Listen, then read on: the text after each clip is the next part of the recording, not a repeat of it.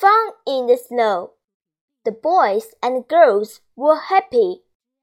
They were playing in the snow. Some were making snowballs. Some were making a snowman on the hill. Some were going down the hill on a big new sled. Come on, boys, called Joe.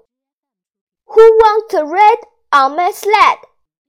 Two boys jumped on the sled with Joe. Away they went downhill. Soon Bobby found an old dishpan in the snow. This will make a good sled, he said. Here I go. Down, down the hill went Bobby in the old dishpan. He went this way and that way, round and round, faster and faster.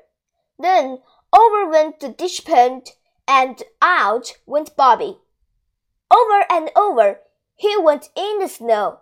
How the children laughed! Bobby laughed too. Then that was a fun ride, he said. The old dishpan makes a good sled. Let me read, said Betty. Let me read next, said Alice. All the children wanted to ride in the old dishpan. Down the hill they went, this way and that way.